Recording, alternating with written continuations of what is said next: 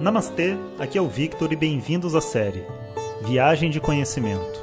Essa é a nova série de áudios de Vedanta do nosso acharya Jonas Mazet. Na tradição védica, o termo acharya se refere ao professor tradicional de Vedanta que dirige uma instituição de ensino e dedica sua vida ao conhecimento. Jonas Mazet é formado pelo curso de três anos do Swami Dayananda na Índia e hoje dirige seu próprio Instituto de Vedanta no Brasil. O seu propósito com esses áudios é permitir que as pessoas possam saborear o néctar do conhecimento e, quem sabe, despertar para uma nova liberdade.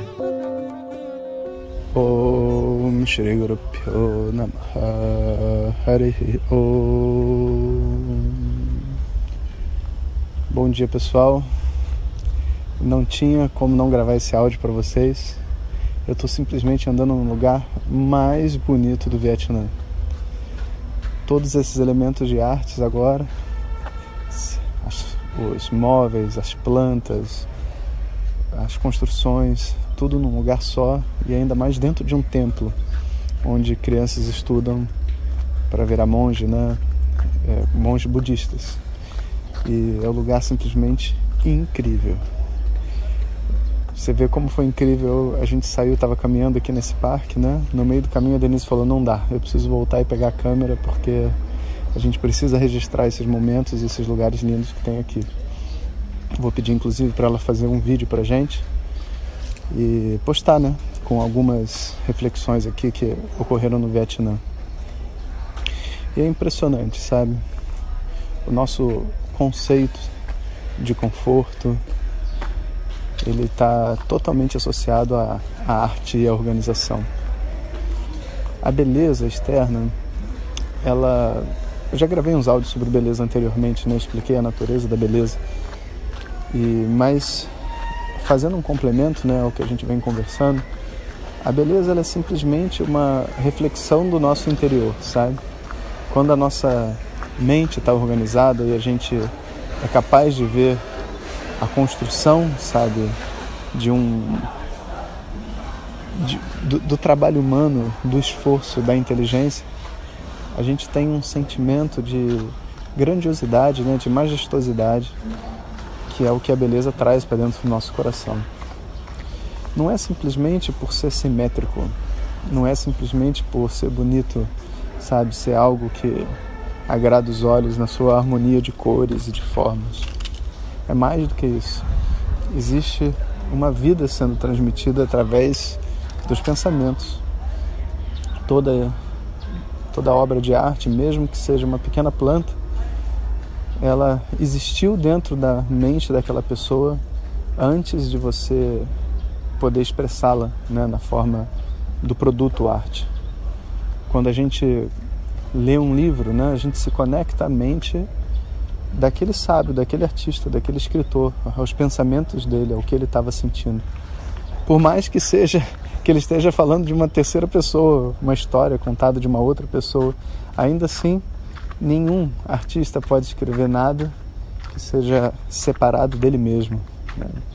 Quando a gente observa um jardim como esse, tão majestoso, é como se os pensamentos estivessem na forma das árvores os pensamentos estivessem na forma das esculturas todas, do vento, da, da água que evapora e condensa para regar essas plantas todas que fica passando de vez em quando pela gente, o barulho dos pássaros e a gente observa como existe uma harmonia também entre todas as plantas e as construções. É como se as construções não estivessem ferindo as plantas. E olha que não tem pouca construção, são muitas construções mas você se sente como se estivesse no meio da floresta, literalmente, né? Ó, escuta a buzina. A rua não é tão longe daqui, mas ao mesmo tempo você não se sente dentro de um. É, você não se sente dentro de um complexo, né? Você se sente dentro de um, uma parte da natureza, algo totalmente integrado. E aqui agora estou chegando de frente para uma imagem de Buda enorme, segurando uma lótus. Deve ser o templo principal daqui. Ele é todo dourado. E ele está no escuro, né? Então ele, ele se destaca de toda a sala com a, a luz que reflete sobre ele. É simplesmente uma coisa maravilhosa. Na frente do Buda, a gente tem duas construções: um sino bem grande e um tambor que tem a sua própria casinha, né, que deve ser usado para chamar as pessoas para cerimônias. É simplesmente a coisa mais linda que eu já vi. Como que eu ia embora do Vietnã né, sem conhecer esse local, eu não sei. E foi ao acaso. A gente estava saindo de um, de um café, que a gente foi tomar café para pegar o avião. E um amigo nosso aqui do Vietnã nos ofereceu se a gente queria visitar aquele templo. A gente ficou meio na dúvida, vamos ou não vamos? Aí eu falei, sabe o que, Denise? Vamos porque a gente já está aqui e a gente tem muito tempo para pegar o avião, pelo menos a gente faz alguma coisa diferente. Olha a surpresa, né? Como é que os karmas nos trazem, nos presenteiam com tanta coisa boa.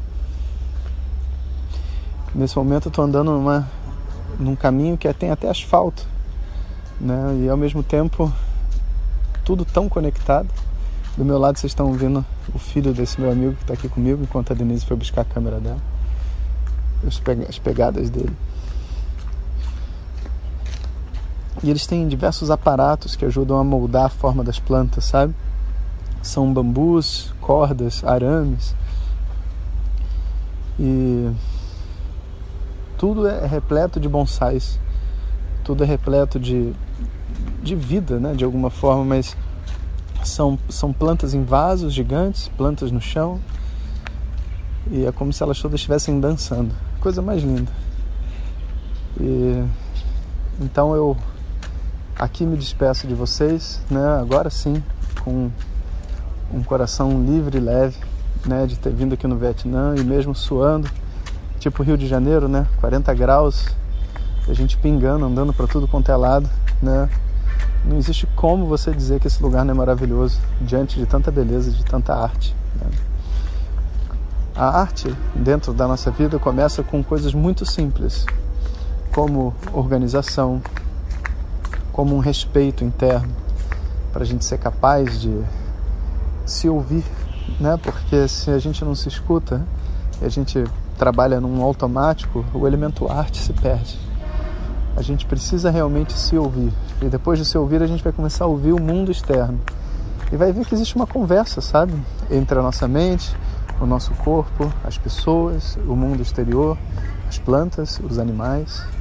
É como se tudo estivesse numa grande dança. Né? Então, o que a gente está chamando de arte nada mais é do que estando em contato com essa dança, né, se, se dispor, ousar dançar junto com a natureza. Não tem nada daqui que o homem criou. Tudo que tem aqui são só expressões diversas do que existe na natureza, mas ao mesmo tempo, né, através da mente do homem, a gente pode ver um conjunto de formas de uma dança, né? Uma dança cósmica. É realmente incrível. Então, um bom dia para vocês e nossa próxima parada é o Ashram nos Estados Unidos, onde foi o primeiro lugar que eu conheci o meu mestre, Swami Dayananda, há mais de 10 anos atrás. Hoje ele já é falecido, né? Mas a gente vai, eu vou retornar a esse local com os meus alunos e passar um tempo lá. E com certeza de lá vou gravar uns áudios para vocês e a gente vai se conectando como tem feito diariamente. Um bom dia a todos. Om Shanti Shanti Shanti Hari Om Shri Guru Namaha Hari Om Compartilhe com seus melhores amigos. E se você quiser receber nossas mensagens diretamente no seu WhatsApp, clique agora no link que vem junto com o áudio. Para outras informações, www.vedanta.com.br. Até o próximo áudio. Om Tat Sat.